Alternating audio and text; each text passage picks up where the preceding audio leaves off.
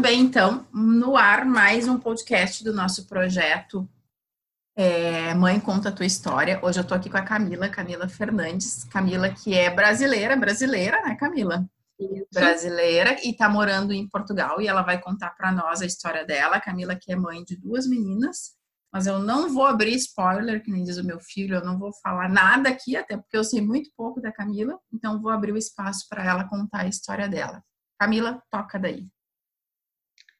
Então, a gente está aqui há dois anos em Portugal e eu tive a experiência da maternidade no Brasil e agora estou tendo a experiência da maternidade em Portugal, né? Então já foi uma diferença bastante grande, até pelo nosso ritmo de vida no Brasil e o ritmo agora em Portugal é, é tudo bem diferente.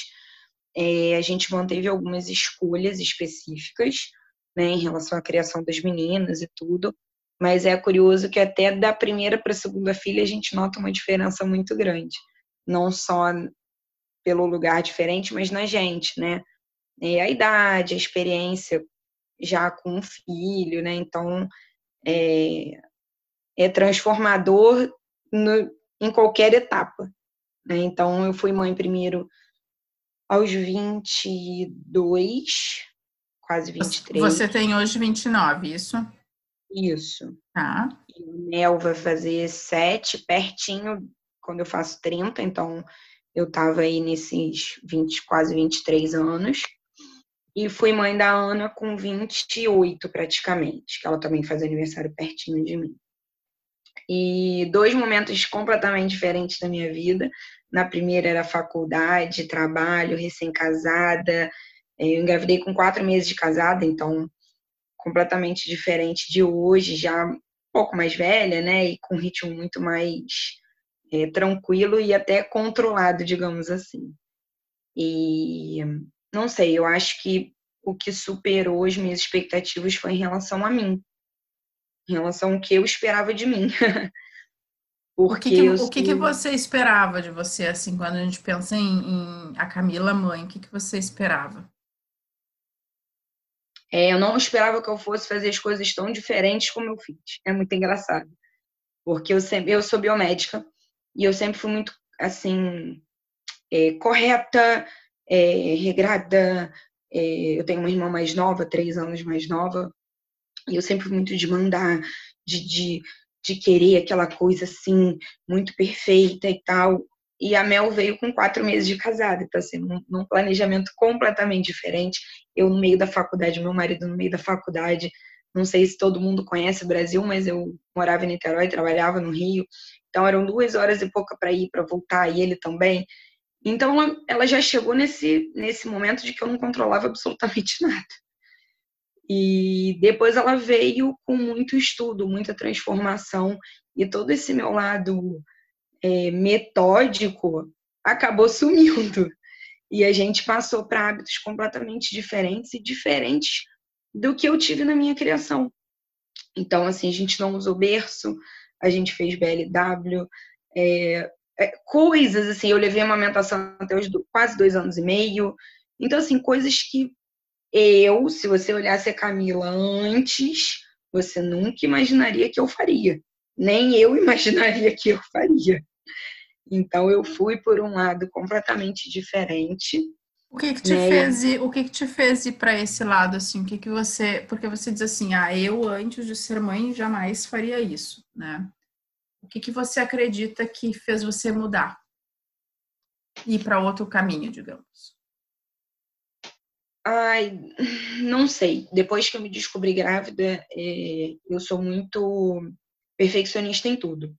Então eu buscava a melhor forma que eu podia fazer para aquele bebê, que eu já amava desde o primeiro momento. Então a gente começou a estudar todas as possibilidades. E aí a gente começou a ver que existia muita coisa diferente, muita coisa nova, e que talvez a gente se sentisse mais confortável com essas possibilidades. Então, foi mais a busca de fazer o melhor que a gente podia para aquele bebê. Bacana gente... isso que você está trazendo, porque eu, é, eu, eu penso assim, a gente não. Tem uma coisa que eu sempre falo, Camila, a gente não nasce mãe, não nasce pronta para ser mãe, né? Não. E a maternidade ela é vista socialmente como algo natural, né? Algo que a mulher nasceu projetada para fazer, para ser. E aí quando a gente se torna mãe, é, parece que então agora já sei de tudo, tá tudo certo, porque eu, quando eu nasci eu tinha o chip já da maternidade comigo, era uma escolha, mas esse chip já estava ali, então ele vai ser ativado a partir de agora e eu vou, né? E aí você traz uma coisa que é bacana, é assim, eu fui buscar tudo que eu, é, tudo que era possível conhecer sobre maternidade, sobre educação de filhos, sobre criação e descobri outras possibilidades que eu não conhecia. Então, o quanto o conhecimento é capaz de mudar a nossa forma de enxergar o mundo e, e de ser muito. algo diferente daquilo que a gente imaginava que a gente seria. Né? Muito, né? Muito. É, eu tenho, é, minha mãe e meu pai foram muito participativos né, na, na minha criação e da minha irmã, e sempre foram motivo de inspiração. E eu já sabia que quando eu fosse mãe, eu traria muita coisa do que eu tive em casa é, principalmente pela participação do meu pai. Meu pai sempre foi muito participativo na nossa criação. E a minha mãe muitas vezes fez escolhas que não foram entendidas, mas que hoje a gente vê que fizeram todo sentido na nossa formação. Então eu também quis buscar é, o que era possível fazer dentro da minha vida hoje, que a vida da minha mãe, a gente tem uma diferença de 31 anos, então né, é completamente diferente. E a gente foi eu e meu marido, ele sempre participou também de tudo, a gente foi buscar formas. E assim, muita coisa eu fiz parecida, né? Na, na época minha mãe era professora e, e passou a trabalhar um período só para poder ficar à tarde com a gente, né? Poder participar da nossa criação.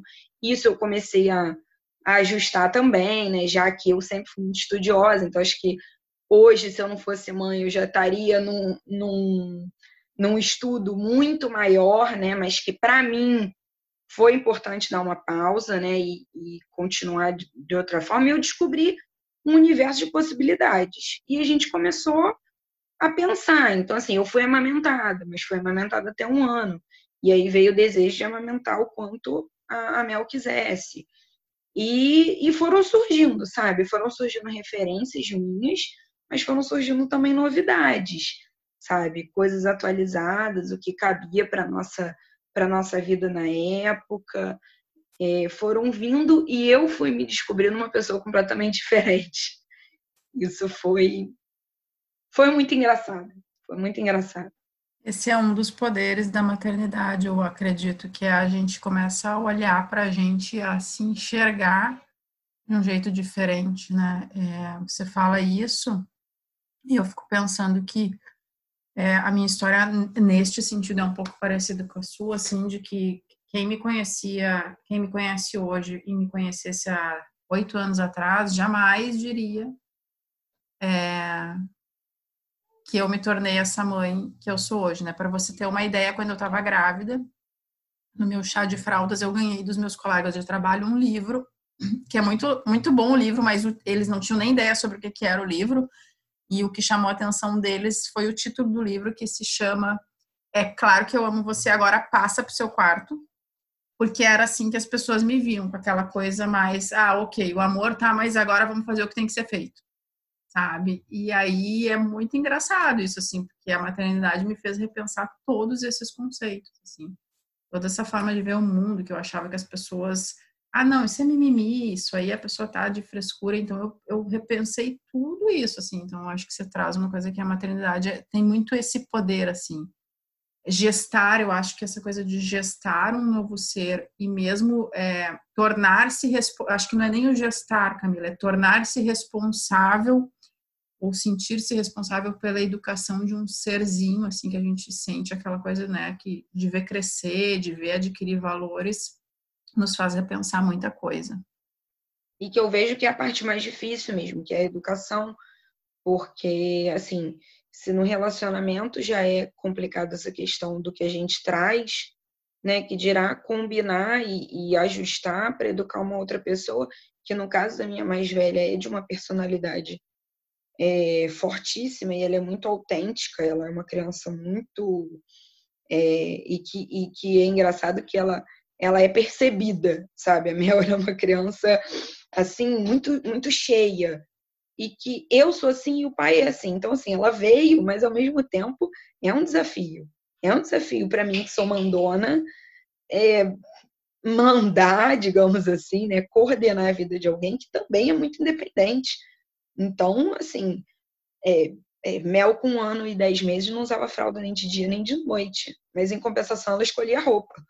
Então, assim, é uma, é, é uma, uma, uma transformação que é muito grande, né? E para quem, como eu, tem a personalidade muito de, daquilo muito quadrado, é difícil você também, sabe, abrir, mudar e pensar diferente. Não, vamos pensar junto, filha. Não, vamos, vamos ver. Não, deixa eu explicar.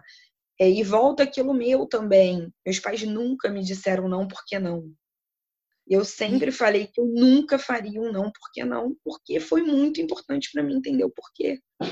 E às vezes eu quero, né, uma coisa mais assim, não, por favor. Vamos resumir. E ela traz essa demanda, mãe, mas por que não? Mas naquele dia não era desse jeito, não era do outro jeito. Não... E, e, agora veio a Ana com uma personalidade completamente diferente. Quando eu estava acostumando com a Mel, veio a Ana que é o oposto. Então, é, é uma outra transformação, sabe? Agora está nascendo uma outra mãe, que também tem a questão dos dois, que também tem a questão do conflito deles, que também tem a diferença delas. É, é muito, muito dinâmico. É, eu, eu penso assim que com cada filho nasce uma mãe diferente, né? Às vezes a gente eu, eh, tem umas coisas na maternidade, alguns jargões que são muito comuns, né? Do tipo assim, ah, eu, eu tiveram a mesma educação e eu não sei o que aconteceu, são tão diferentes, né? Mas a gente é, precisa entender que se a gente for agir exatamente igual com pessoas diferentes, é nesse momento que a gente começa a negligenciar é, aquelas pessoas, porque são pessoas diferentes e precisam que você haja de acordo com cada, né, com a forma de ser de cada um. Então você vê que a Mel já é aquela que, que, quer saber mais os porquês, ela é mais perguntadora, e talvez a Ana, nesse momento dela, dos, do, né, dos que vai fazer lá os dois anos, nesse momento ainda para ela seja aquela criança mais calma, que o que você falar ela vai aceitar, é mais tranquilo. E a outra não, a outra quer saber toda hora por quê, porque isso, porque aquilo, ela é mais, né, como você disse, ela cheia de presença. Acho Sim. que foi essa expressão que você usou. A Ana é cheia de presença na alegria, no chamar atenção. No... É, são, são presenças diferentes, né? São presenças diferentes. E perceber isso uh, é muito legal, assim, porque daí a gente precisa o tempo todo também olhar, não é a gente olhar só para o outro, é a gente olhar para a gente e pensar assim, como que eu vou fazer? Isso é um exercício, às vezes, cansativo pra caramba né? Como que eu vou fazer então? Ai, mas é tão mais fácil eu dizer, caraca, por que não? E aqui em casa a gente tem essa mesma regra que, é, né, que você trouxe aí, que eu, que eu, coloquei como regra quando meu filho tinha mais ou menos a idade da, da, da Ana, um pouquinho mais, que eles começam com os porquês, era de que porque sim e porque não, não são aceitáveis dentro dessa casa. E por porque eu queria incentivar ele justamente a não me responder porque sim, mas sobretudo a, a, a ser curioso pelo mundo. Né? E é muito engraçado que a gente cria as coisas que depois elas se voltam contra a gente mesmo, né? E, e eu cansei de responder para ele porque sim, e ele me dizia assim, porque sim não é resposta. Ou porque não e porque não não é resposta. E realmente eu não tenho todas as respostas, né? Então hoje eu digo assim para ele, é uma boa pergunta, a mamãe não sabe, a gente pode pesquisar junto, não tem nem ideia disso. Aí esses dias ele me surpreendeu com a seguinte frase: Mamãe, você já percebeu que você sabe bem pouco, né? Eu pergunto as coisas para você, você tá sempre dizendo não sabe, vamos pesquisar. Você sabe pouco, né? Então é muito legal de ver a forma como as crianças percebem isso, né? Porque a gente tem uma coisa meio inconsciente assim de que só pelo fato de ser mãe ou pai eu já sei mais. Não, eu já sei mais que você, então eu tenho direito. E, cara, quando a gente para para ouvir o que vem deles, é surpreendente como a gente descobre que a gente sabe tão pouco. E às vezes eu brinco aqui, que eu, eu falo, quem mandou criar independente? E depois a gente vem com os negócios. A culpa é minha, a culpa é minha, que escolhi te criar assim. E é. Agora aceita, agora aceita. Uma pessoa independente. Então, vamos lá. E, e vem das escolhas de pequena, assim, né? Ela fazia balé e judô no Brasil. Então, tinha essa essa liberdade também, né, de, de fazer. A gente sempre traz as coisas muito para cá, pra gente. Vamos contar, vamos falar, vamos, né? Às vezes são são escolhas, né? Ela ainda é muito pequena, mas a gente já vê algumas alguns traços assim que são diferentes do que a gente do que a gente pensa e do que a gente imaginou lá atrás, né? Quando soube que estava grávida, como seria. E a Ana, mesma coisa, né? Começando pela diferença de idade. Eu nunca imaginei ter essa diferença de cinco anos. Mas, por circunstâncias diversas, vieram com cinco anos de diferença. Então, eu, tolinha, imaginava uma diferença menor. Então, já tinha também, acho que por espelho da minha diferença com a minha irmã, eu já tinha mais ou menos um, uma ideia. E não, são idades que exigem também atenções completamente diferentes. E a gente vai vai caminhando. E agora aqui, morando aqui em Portugal, é, foi uma nova descoberta e também uma reafirmação de como foi importante trazer é, a Mel. A Ana ainda é muito pequena, mas trazer a Mel também com essa confiança por conta da adaptação, por conta das diferenças, por conta né, de se sentir bem em qualquer lugar. Então, isso também foi um desafio para a gente, que no momento que a gente também estava se adaptando, ser também é, amparo para ela, né, e para as questões e para as dúvidas, e, e foi importante ela ter essa abertura em casa, porque ela conta absolutamente tudo. Então, é legal quando ela traz também essas questões um pouco diferentes, né, que ela vive aqui, e a gente consegue ter tido esse laço com ela desde sempre para é, ajudar, né? No fundo, o que a gente precisa fazer é ajudar é, a resolver também essas, essas questões de, de integração e junto com a irmã, né? Foi, foi tudo muito junto. E está sendo uma experiência também muito bacana, muito bacana. Mas também é um novo construir para a gente, né? Que são novas questões que surgem que a gente também não não, não, tá não prever. É, não tinha como prever. É, eu, eu, eu vejo a mudança de, de um país, porque não, é diferente você mudar de estado, mudar de casa, né? Muda a língua, muda a questão cultural, por mais que Portugal seja é, a língua, o português, né? É diferente, é diferente, assim. E eu vejo isso bastante desafiador, assim, com uh, muito, talvez muito mais para nós do que para a própria criança, porque se a gente estiver bem, se a gente tiver clareza do processo de, de por que a gente está mudando, do que, né, quais são, o que, que é importante naquilo ali, a gente vai seguir. E aí, quando a criança tiver qualquer tipo de recaída, saudade, qualquer coisa que possa ser, a gente vai ter mais tranquilidade para lidar. Agora, quando a gente não está certo de por que, que a gente está indo, por que, que quer, aí é que o bicho pega na hora que a criança também se fragiliza. Sim. Eu queria te perguntar, quando você foi para Portugal, quando vocês foram, aí em Portugal está você, seu, seu companheiro e as duas meninas, isso? Marido e as duas Sim. meninas. Tá. Isso. Quando vocês foram, a, a Mel tinha quatro anos, isso? Quatro anos, quatro E anos. você estava grávida ou você já ou, ou a Ana Eu já tinha nascido? grávida da Ana de sete meses. Como foi para você, Camila, isso assim, sabe, sair do, do país onde estava a sua mãe ainda viva aqui? Sim, onde minha você... mãe, hoje vieram todos para cá, depois de um ano e meio. Ai, que bacana! Resolveram morar aqui, tem seis meses que eles estão morando aqui. Muito legal. Tinha essa perspectiva na época, quando você veio? Zero. Não tinha. Como que eu queria entender como que você se sentiu saindo do país onde supostamente você tinha aquele acolhimento familiar, aquela, porque por mais que a gente não pense assim, ah, a relação com a minha mãe, mas gera uma certa sensação de segurança saber não, se acontecer qualquer coisa, eu tenho aqui meu pai, tem minha mãe, tem aqui a minha irmã, enfim que vai me dar suporte, né, para minhas filhas ou para mim. qual é a sensação quando você está indo para outro país grávida, com uma criança pequena e grávida, é, qual é a sensação de mudar, assim? Deu medo, deu ansiedade? Como que você se sentiu com relação a isso? Deu medo. Deu medo, sim. Principalmente por conta dela, né? Porque ela tinha uma vida muito casadinha, muito encontradinha, né? A minha sogra sempre foi muito participativa, ela tem os bisavós vivos no Brasil, que são muito participativos da vida dela, os avós do meu marido, e meus pais, que a gente se via duas, três vezes na semana. E eu já sabia que eles não viriam, porque na época os dois trabalhavam. Meu pai tinha uma empresa, então assim, era zero possibilidade deles virem, no máximo a passeio.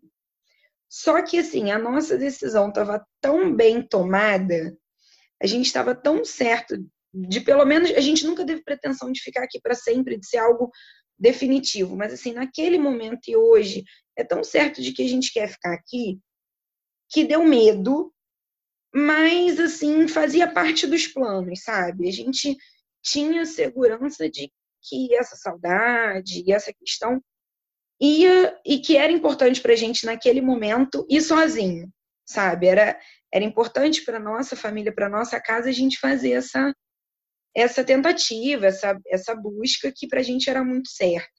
Então, acho que o medo maior era em relação a Mel mesmo, a adaptação dela. Porque a gente conseguiu programar com os meus pais quando eles viriam a primeira vez, a minha mãe conseguiu vir para ficar com a gente quatro meses, quatro primeiros meses da Ana. Então, assim, a gente conseguiu programar. Minha irmã esteve aqui com a gente também, morou aqui em casa um tempo.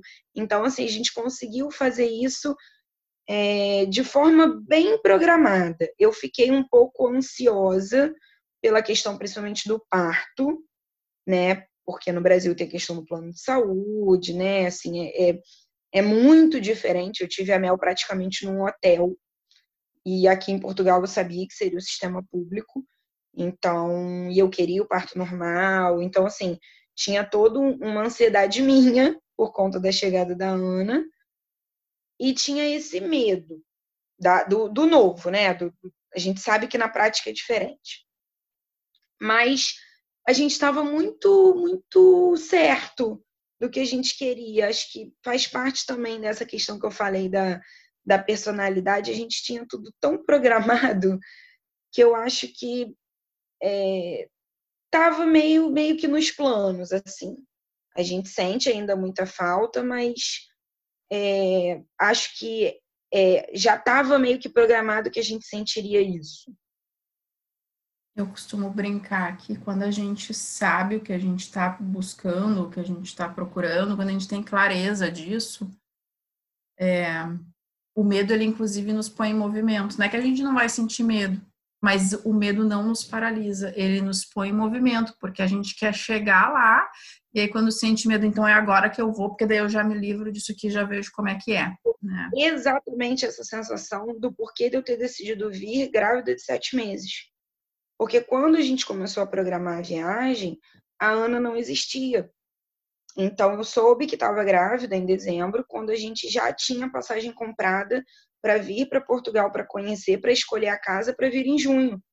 Então, assim, ela foi mais uma decisão que a gente tomou dentro dos planos de vir para Portugal.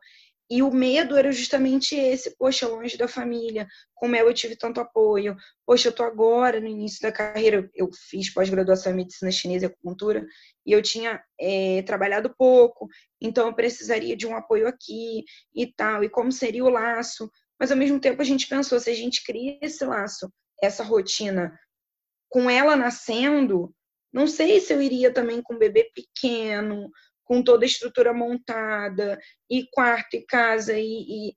então assim, era o momento da gente decidir se a gente ia ou não. Então, assim, a gente preferiu romper, né? A gente precisava decidir. A gente precisava decidir, ou por uma coisa ou por outra, a gente tinha que decidir. Então, a gente preferiu ir num momento também de férias escolar da Mel, de pausa no trabalho, e a Ana não conheceu, né, as pessoas de início, e a gente veio e programou uma vinda ao Brasil para ela conhecer, fizemos batizado, tudo direitinho aqui, porque a gente, conhecendo a nossa família, acha que depois que a gente estruturasse a rede de apoio e, e, e a rotina, talvez o medo fosse maior e a gente não viesse. E o nosso sonho era vir. Então, é, foi a escolha. E a gente escolheu vir, mesmo com tudo que a gente né, sabia que seria difícil, só a gente, com o bebê. Minha mãe tinha passagem de volta, então, quatro meses depois, no meio do inverno, a gente estaria com o bebê de colo, com o Felipe trabalhando, e eu que ficaria responsável né, por toda essa, essa dinâmica.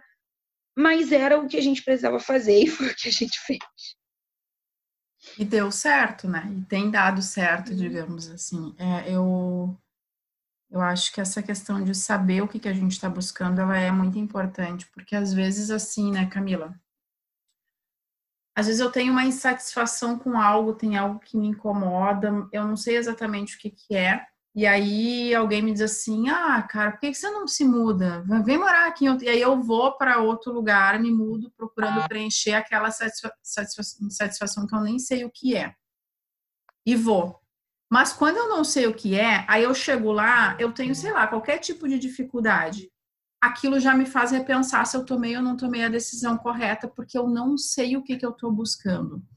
Então, saber o que, que eu estou buscando quando eu tomo uma decisão é tão importante, porque é, é, o que vai me fazer continuar quando a coisa ficar difícil. Né?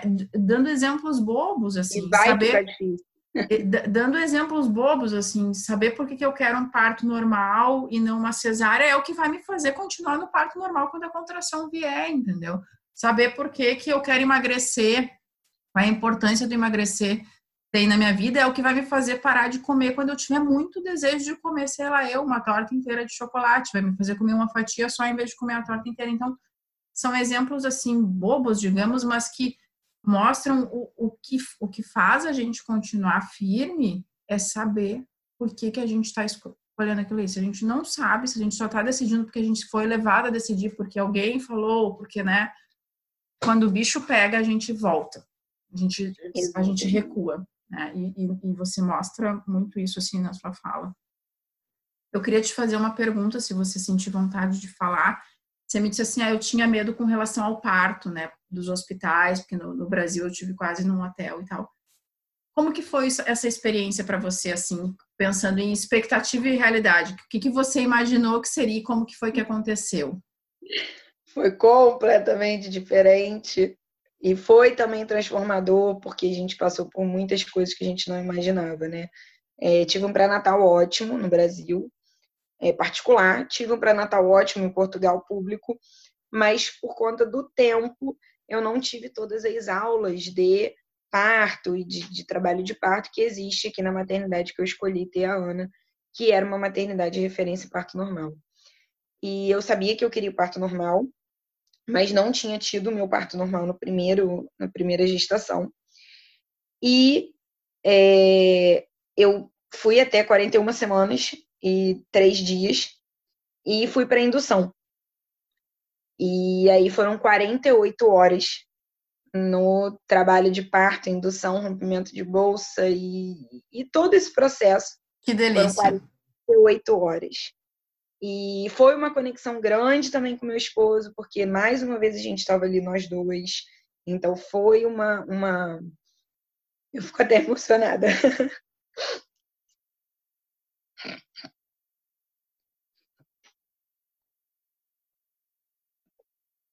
foi uma, uma transformação também é, de nós dois, assim, ter levado, ter ido ao parto normal é, foi uma escolha minha, que depois, quando a Ana nasceu numa cesárea de emergência, ela teve uma intercorrência que ela precisou ficar internada sete dias. E aí veio mais uma, uma mudança, né? Assim, eu queria o parto normal. Ele não aconteceu. Foram 48 horas de. É, não de sofrimento, né? Mas de empenho naquele parto. É, poderia ter vindo a culpa, né? De que ela só ficou internada porque eu quis o parto normal. E foram sete dias. A gente tinha chegado aqui em Portugal há dois meses. E a Mel estava com a minha mãe. Então foi aquele misto, né? Eu poderia voltar para casa durante os sete dias e deixar a Ana internada, mas eu não quis porque eu queria amamentar. E se eu não ficasse no hospital, ela receberia a fórmula, pelo menos à noite. Então, é, foram sete dias com a cesárea, em que eu passava a noite sozinha. Então, de dia, Felipe revezava comigo e à noite eu ficava sozinha. Então, mais uma vez, teve a questão da escolha, da transformação, do apoio para Mel. Né? Ela, ela, a Ana foi internada no segundo dia, então a Mel conseguiu ir visitar, ver a irmã bem e tudo, e no segundo dia ela ficou internada. E ficou sete dias. Então, ter o amparo também da, da minha mãe, de Felipe, da gente estar junto, acho que isso só é, fortaleceu, fortaleceu e concretizou a nossa decisão de que estava tudo bem. A gente, a gente tinha passado por aquilo, então, assim, acho que poucas coisas seriam mais transformadoras do que esse momento. Do não parto mais uma vez, então, para mim, tinha essa, essa frustração. Desse momento a gente ter que estar junto, de mais uma vez a gente ser apoio para Mel e de ser tudo diferente, né? Eu tive um atendimento espetacular, mas completamente diferente do que eu tinha no Brasil, em relação à atenção, em relação à estrutura do hospital, né? Uma coisa boba, o banheiro coletivo, então coisas que eu não tinha tido no Brasil, né? Você levantar sozinha para comer numa sala separada e não na, na sua cama, é, é tudo muito diferente. Então, também foi uma, uma outra etapa. E que também foi transformadora. Acho que a Ana veio também para mostrar mais uma vez que a gente não tem essa, esse controle na mão, que a gente vai construindo junto com o filho. A demanda dela foi outra. A demanda dela foi de escolher, né? Eu vou amamentar ou não, né? Eu vou ficar com a Mel ou com a Ana naquele momento né? Eu vou delegar funções ou não, né? Porque eu tive que delegar esses sete dias a Mel para minha mãe para Felipe, né? Então, é saber a hora que eu também tenho que sair para uma outra demanda, né? Que era na época a Aninha. Então foi bem diferente. Você está trazendo uma coisa, eu chego a me arrepiar assim quando eu escuto essas histórias. É, eu não sei, eu nunca vivi e é, nada mais uh, que, que, tenha me gerado mais emoção e que, e que fosse mais intenso, e eu ouvi um pouco disso na sua fala, do que esse sentimento de sentir-se parte, esse sentimento de pertencimento, que é o que você traz quando você fala do parto da Ana, da questão assim, eu precisei confiar, né, eu precisei confiar uh, que a Mel ia ficar bem, eu precisei confiar, eu, eu tive o suporte do meu marido ali comigo, e, e, a, e, a, e esse, essa confiança, essa relação de, de, entrega, de entrega, né, Camila? Acho que é eu me entreguei para aquilo ali.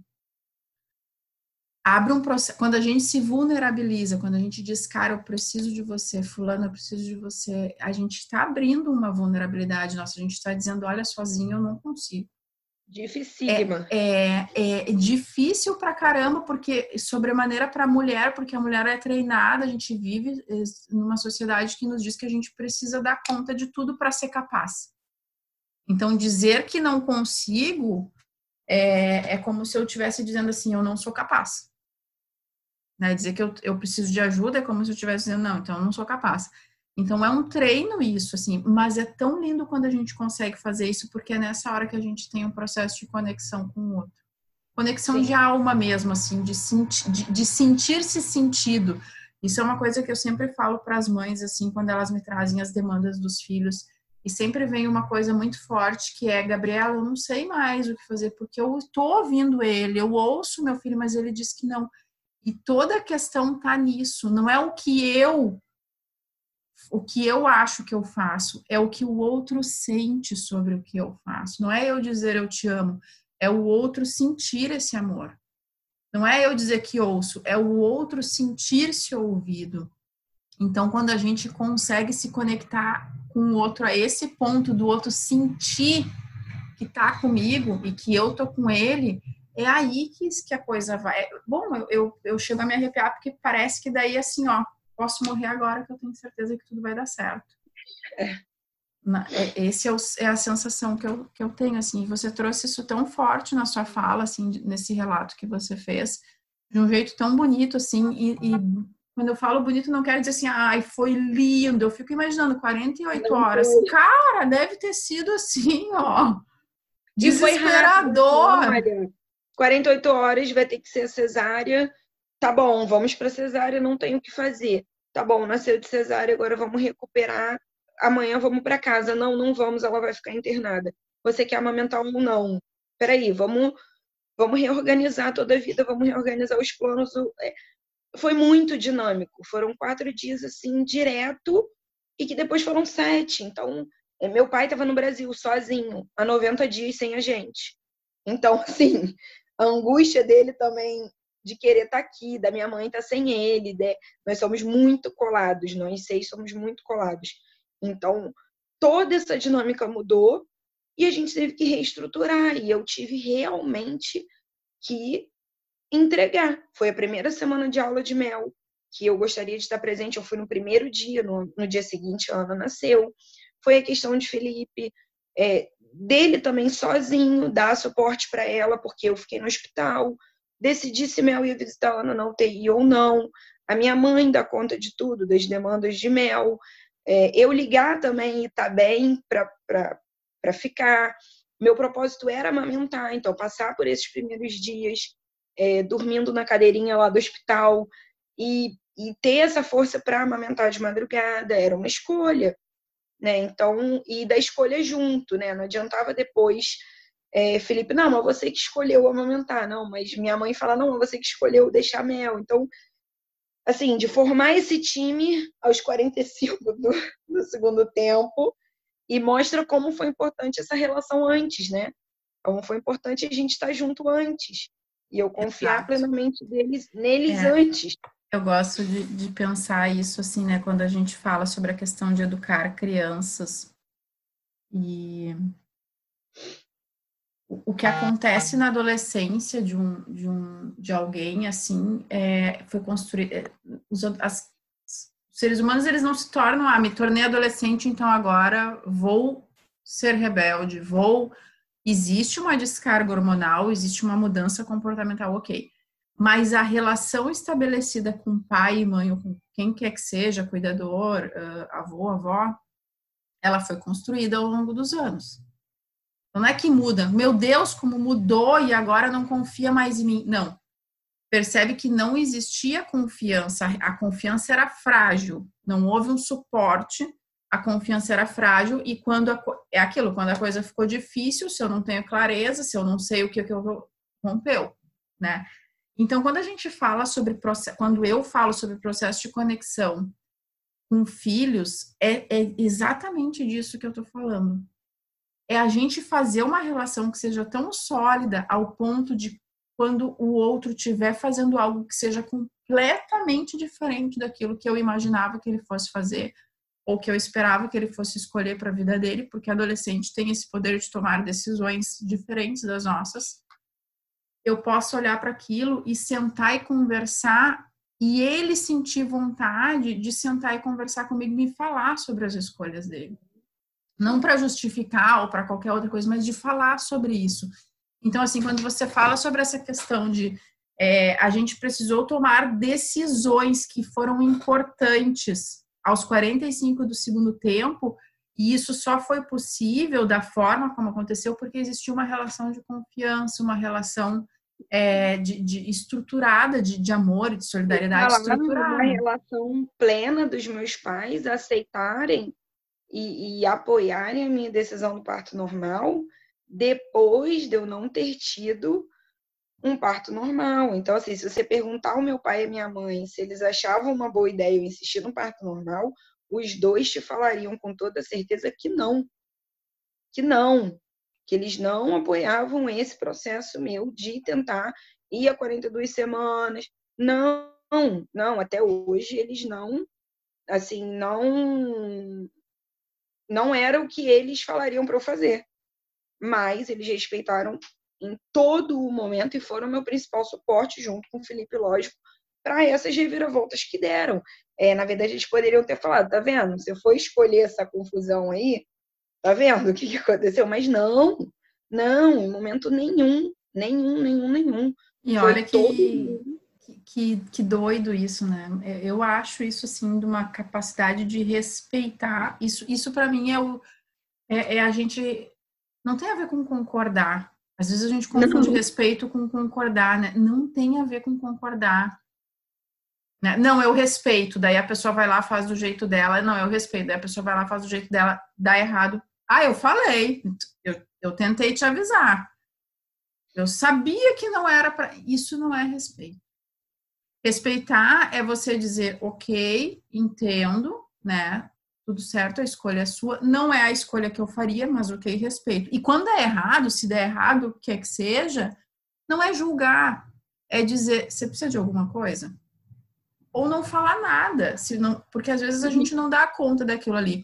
Mas quando a gente vem com a nossa capacidade de julgar o outro, de parece que botar o dedo. O eu te avisei, para mim, é como se a gente pegasse a ferida da pessoa e enfiasse o dedo lá dentro e cutucasse. O eu te avisei é a típica frase disso, e como a gente fala ela de forma natural, né?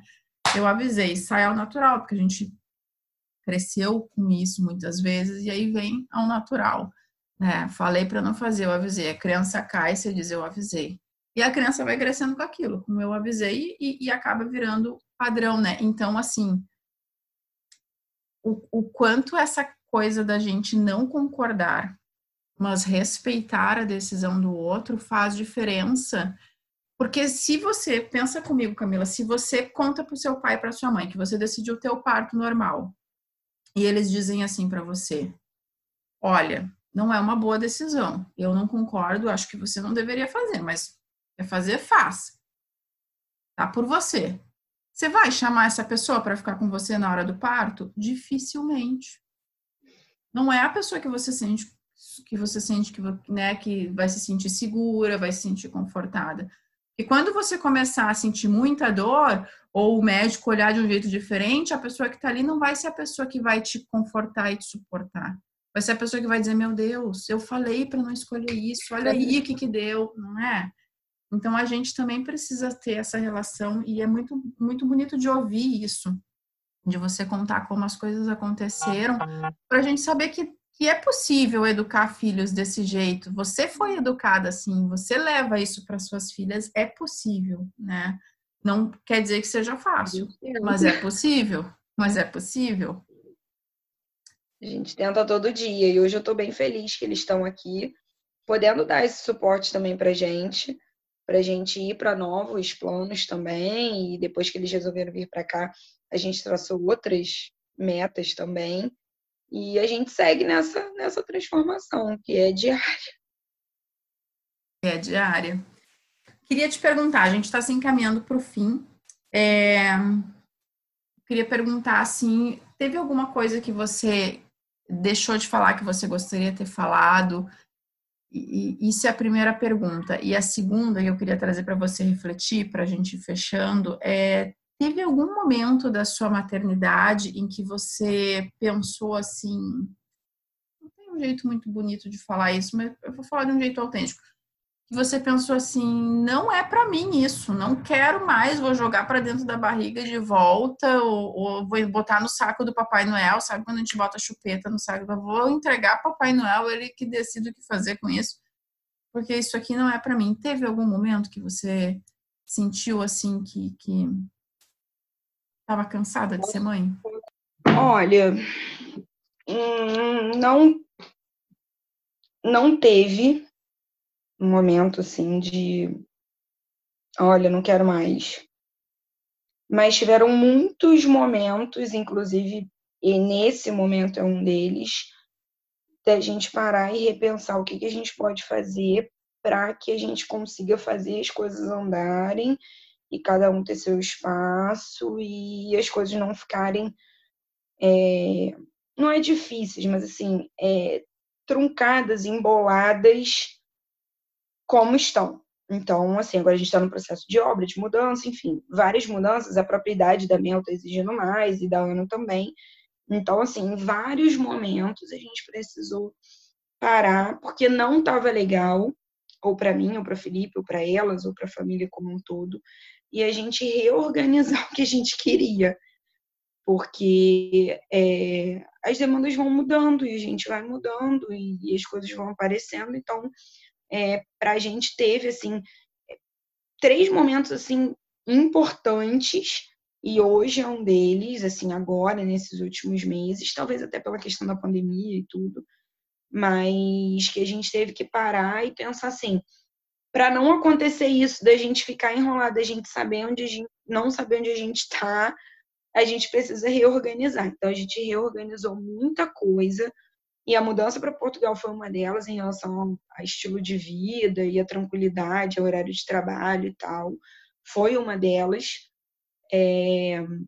E a gente já passou, principalmente eu, vários momentos de reorganizar a rotina para que eu pudesse ter um espaço um pouco maior para as demandas minhas. Então, a gente teve é, bastante momentos de refletir. A gente tem um hábito aqui em casa é, muito puxado por mim, assim, é, de pontuar assim, as coisas, né? O que, que a gente está tá pensando, o que está mais complicado, para a gente tentar junto é, caminhar, porque eu acho que se acumula e a gente teve uma experiência assim na nossa na nossa vida assim de deixar aí acumulando e depois ficar difícil da gente acertar as coisas por falta de ir pontuando devagar. Então não não teve esse momento, mas existem vários momentos quase que diários de peraí, não, deixa eu organizar isso aqui. Não, peraí, se continuar assim, não, não vai dar certo. Eu costumo pensar e falar que às vezes a gente precisa é, sair do corpo, se projetar como um holograma e olhar a situação de fora, né? Quando quando está muito desafiador quando a gente faz isso, porque às vezes a gente está no meio do, do conflito ou daquele, daquele desafio da situação e a gente está ali e não consegue enxergar possibilidades. Eu acho que enxergar possibilidades é algo que nos salva, assim, sabe? Não ter uma única saída, ter diversas possibilidades. Então, é um exemplo, né? E eu acho que a criatividade ela colabora, o processo criativo colabora muito com isso. Às vezes as pessoas confundem criatividade com saber pintar, coisas artísticas, criatividade para mim tem a ver com enxergar possibilidades diferentes para o mesmo problema. Então, se a mãe me traz assim, Gabriela, meu filho não quer tomar banho, coisas banais do dia a dia, é a gente poder pensar quais são todas as formas possíveis de levar esta criança para o banho com o menor conflito, né? Agora, se eu digo assim para ela, tá, vamos pensar uma solução para isso e proponho uma única solução e ela vai, tenta e não dá certo, qual é a tendência quando a gente tem uma única saída, faz não dá certo? O desespero. A gente se desespera porque aquela saída que a gente tinha não funcionou. Mas se eu tenho três, quatro, cinco, eu tento uma e não funciona, eu penso assim, bom, eu ainda tenho outra. Então, a tendência, eu vou, inclusive, com mais leveza, com mais tranquilidade para tentar solucionar o problema, porque eu sei que existem outras possibilidades, né? É, eu acho que esse seu jeito de, de trazer, assim, da, de, não, então, é, é, isso que a gente precisa ter no dia a dia, assim, que, tra, que traz mais leveza. Não é que vai ficar fácil, é que parar, olhar para o que está acontecendo e, e, pensar, vamos, ter, vamos ver o que, que dá para ajustar aqui, o que, que a gente tem que mexer na rotina para ficar, né, não tá legal, não tá legal para mim, não tá legal para o Felipe, não tá legal para as meninas. O que a gente precisa fazer? O que, que a gente. Então, esse exercício. E é um exercício, né, Camila, da gente ficar. É treino, sim, é parar, olhar, analisar. Parar, olhar, analisar, hum, ajustar. Porque às vezes a gente tem uma ideia assim de que vai fazer uma rotina, aquela rotina tem que funcionar para o ano inteiro. Acontece uma pandemia. Ferrou. Ferrou ah, mas e é o que mais tem gerado angústia, assim, porque eu tinha uma rotina com meu filho, levava para a escola, levava para o futebol, né, trazia para casa, fazia janta, dava banho, tinha dia que via filme, e aí veio uma pandemia, eu me vejo 24 horas dentro de casa com ele.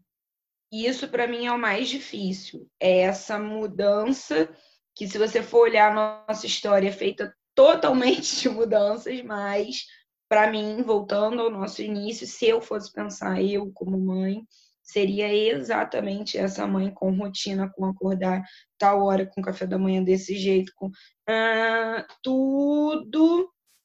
E a gente descobriu que o que funcionava para gente e para as nossas filhas era justamente diferente. Era reajustar. A Ana é muito mais rotina. A Ana sozinha mesmo, ela tem um horário mais ou menos.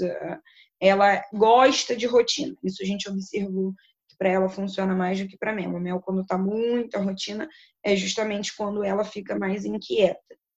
Então, tanto que ela hoje faz ginástica artística. Foi o que ela, as piruetas e os malabares, foi o que fez ela ficar é, tranquila em relação também ao corpo e a energia que ela tem muito. Já a Ana, eu acho que é mais um pouco da concentração. Então, por isso eu acho também da organização. Então, assim, o meu jeito, minha mãe brincava comigo, me zoava pra caramba, que quando eu fosse mãe, a criança não ia nem respirar, e não sei o quê, porque eu sou muito enjoada, que eu sou mesmo, eu sou mesmo. Se eu pudesse, eu faria um script total de tudo e teria que dar certo completamente aquilo do jeito que eu pensei, senão seria um caos completo. E agora não. Agora quem me vê com a criança fazendo BLW, sujando a casa inteira para descobrir o brócolis, não imagina. Não imagina, sabe? Quem vê a gente pegando a mala e, ah, hoje vamos para Espanha, vamos, sabe? Trocar a fralda no carro. Não pensa que sou eu. Quem me conheceu com 20 anos não me conhece hoje. Não conhece. Então, sabe, quem me viu fazendo pós-graduação e me vê hoje trabalhando como autônoma, com imigração, com Instagram. E, e que bacana perceber essas mudanças e essas, né? E o, e o quanto assim você você se tornou flexível para para as mudanças, para aceitar as mudanças, né? Eu acho muito muito bacana isso, porque a gente pode também achar que bom, eu é, olhar para isso e pensar assim, que droga, porque eu queria que as coisas fossem desse jeito, as coisas não são desse, e, e, e lidar um jeito mais duro consigo mesmo, né? Em relação a isso, você lida com uma certa leveza e flexibilidade. Camila, adorei conhecer um bocadito da sua história, tenho certeza que não é nem 1% dela, é um bocadito. Mas uh, eu fiquei muito feliz de conhecer, assim, eu acho que você trouxe coisas muito bonitas da sua jornada como mãe e, e como pessoa. E é, não conhecia, assim, o seu, o seu trabalho, assim, a gente falou bem pouco do que você faz aí em Portugal hoje. Você quer falar um pouquinho do que você faz em Portugal? Quer contar um, um bocadinho de com o que, que você trabalha aí? Sim. A gente começou com o Instagram pensando nos parentes, nos amigos que queriam conhecer um pouco e até alguns parentes, porque meus avós são portugueses, então primos que pretendiam e que gostavam em documentação e tudo. E foi uma forma de eu me reorganizar também, quando a Ana começou a crescer um pouquinho e a Mel já tinha uma rotina estruturada e eu queria trabalhar, fazer alguma coisa. E eu comecei com o Instagram, pensando em compartilhar a nossa vida, mas não de forma pessoal. Pensei em compartilhar mesmo de forma é mais profissional, de, de forma a ser uma consultoria mesmo. Uhum. Comecei a estudar e comecei a, a, a profissionalizar a questão, até com a ajuda de um grande amigo de infância, e a gente criou o Imigrei justamente para isso. E o projeto também foi nascendo aos poucos, conforme eu fui tendo mais tempo. E hum? a gente começou a fazer um material para auxiliar quem vem. Então, hoje, a gente tem uma empresa de transporte, então a gente faz transporte, turismo, transfer, toda essa questão. E eu tenho e-books, eu tenho um planner para quem pretende imigrar, então para tentar dar uma facilitada nesse processo, né? Então é, já ter uns pontos pensados, já ter checklist, já ter lembrete, já ter dica. Então a ideia foi fazer isso. O Imigrei completou um ano em abril. E tem também sido um projeto novo, tem sido também uma descoberta. No início eu não aparecia de jeito nenhum, e agora eu já apareço praticamente diariamente. Então foi. Eu sempre gostei de escrever. É, minha primeira experiência com escrita foi na oitava série, num concurso da Folha Dirigida. Isso ficou guardado, sei lá, 20 anos. E aí agora eu voltei com a questão da escrita, então foi também voltar esse hobby. É, e agora o Imigrei é, é uma empresa em que a gente presta consultoria e todo o auxílio para quem pretende vir para Portugal. E é isso, estamos caminhando aí com esse projeto. É, você sabe que eu, diferente de você, da Débora, dos PWs, que eu acho que você conhece. Foi por ela que eu cheguei ao, ao anúncio. Eu ao seguia anúncio. você e ela, e ela que falou do, ela do que projeto. falou. Débora é uma parceiraça de vida que eu tenho, assim. Uh, mais do que, assim, a gente se conhece, né? Da, da, ela é Dinda do meu filho e, enfim, é uma irmã de vida. Eu digo, assim, que às vezes a gente não escolhe... Uh, os irmãos vêm, mas a gente pode escolher alguns na vida. Sim. E a Débora é uma delas. Mas o que eu ia dizer é que eu sou uma pessoa completamente desorganizada para tudo, assim, de elaborar, de projetar, sabe? Eu sou aquela pessoa que vai e faz. Depois eu, depois eu olho para ver se. E aí eu comentei com a Débora um tempo atrás que o dia que eu decidi me mudar, eu vou contratar pessoas assim como você e ela, sabe? Que organizam, porque é disso que a gente precisa. Porque eu penso assim, ok, você não, ok, você não saber fazer, e isso foi uma das coisas que eu descobri em mim se eu não gosto de fazer, pelo menos eu tenho que me aproximar de quem gosta. A gente não precisa querer fazer tudo, saber fazer tudo, mas a gente pode estabelecer relações, parcerias ou contratar pessoas que sim, façam sim. aquilo. E eu acho que esse é que é o canal, sabe? Porque às vezes a gente fica, não, então vou, vou parar, vou estudar, vou... e aí aquilo se torna, sabe? Você chega a pegar nojo da mudança de dia, porque você não quer planejar essa parte burocrática, digamos assim, da coisa. Mas sim, ela é, é importante. É ela, é, ela faz muita diferença, ela é importante, ela é um dos pilares, eu acho, uh, do, do, processo de mudança, para que dê certo, para que você né, tenha menos contratempos, se sinta mais tranquilo. E tudo dá, né, Camila? Tudo dá. A questão é quais são qual, qual é os resultados que você quer receber da forma como você vai tentar. Então, Exatamente. o dia que eu, Gabriela, decidi me mudar, e eu brinco com a Débora que eu não quero morrer aqui no mesmo lugar, eu quero, né, ser do mundo, eu Sim. vou contratar pessoas como vocês, que gostam do que fazem, que, que, né, que conseguem, que fazem isso porque gostam, que são pessoas que são mais organizadas, que são para fazer isso para mim. Olha que bacana isso. É aí que a gente vê assim que a gente não precisa ser tudo, a gente pode se relacionar com pessoas que conheçam os Sim, caminhos. Sim, delegar em todas as, as esferas, né? É Todas elas. Assim como na maternidade, eu não preciso saber tudo, como diz o meu filho. Mamãe, você sabe tão pouco, né? Eu digo, é verdade, meu filho, mas por um lado é bom, porque faz a gente procurar pessoas que nos ajudem com relação a isso. Sim. Camila, gratidão imensa por você ter topado vir aqui falar sobre você, contar a sua história, jogar ela para o mundo, né? Eu sempre falo que contar história é um jeito da gente olhar para a gente de um jeito diferente e também organizar, né, jogar para o outro. A história que você contou aqui hoje, eu tenho certeza que outra pessoa em qualquer outro lugar do mundo talvez vá ouvir e vá se identificar com ela vai pensar assim, cara, não tô sozinha. E eu acho que a maternidade tem esse poder, assim, de nos fazer uh, sentir sozinha muitas vezes, por vergonha de falar, por vergonha de comunicar aquilo que a gente está sentindo. E aí, de repente, quando outra pessoa conta, não, eu já passei por isso, eu já vivi isso, isso já. Você se identifica e pensa assim, cara, então não é só comigo. Não sou só eu, eu não tô sozinha, tem outra pessoa que se sente assim também. Chega, né, chega a ser aquele ufa, Sim. Então, gratidão por você ter vindo, ter aceitado o convite de vir aqui compartilhar a sua história, que é tão inspiradora e tão bonita, e que eu fiquei tão feliz de ouvir. Obrigada, espero que você tenha gostado de contar. Espero que a gente possa seguir aí conversando, mesmo que à distância, né, pelos caminhos que a internet possibilita. E que futuramente, quem sabe, nos encontremos aí pelos, pelos caminhos da Europa. Obrigada, obrigada a você, obrigada pelo projeto. Achei muito, muito bacana. E é legal a gente ver realmente as histórias e aqui em casa a gente busca muito isso, essas, essas referências, essas, acho que sempre ajuda, sempre agrega, sempre traz um, um olhar diferente. E foi legal que eu senti exatamente o que você falou no post. Poxa, mas é tão comum, né? Eu sou uma mãe normal, comum, não tem nada demais. Mas depois que até não sabia como começar a conversa e o que falar. Mas é realmente legal a gente vê, a gente olha para dentro e a gente é, tem até mais carinho com a nossa história. A gente vê como é. Exatamente. É a gente acolher a nossa própria história. É, você trouxe a palavra ter mais é carinho.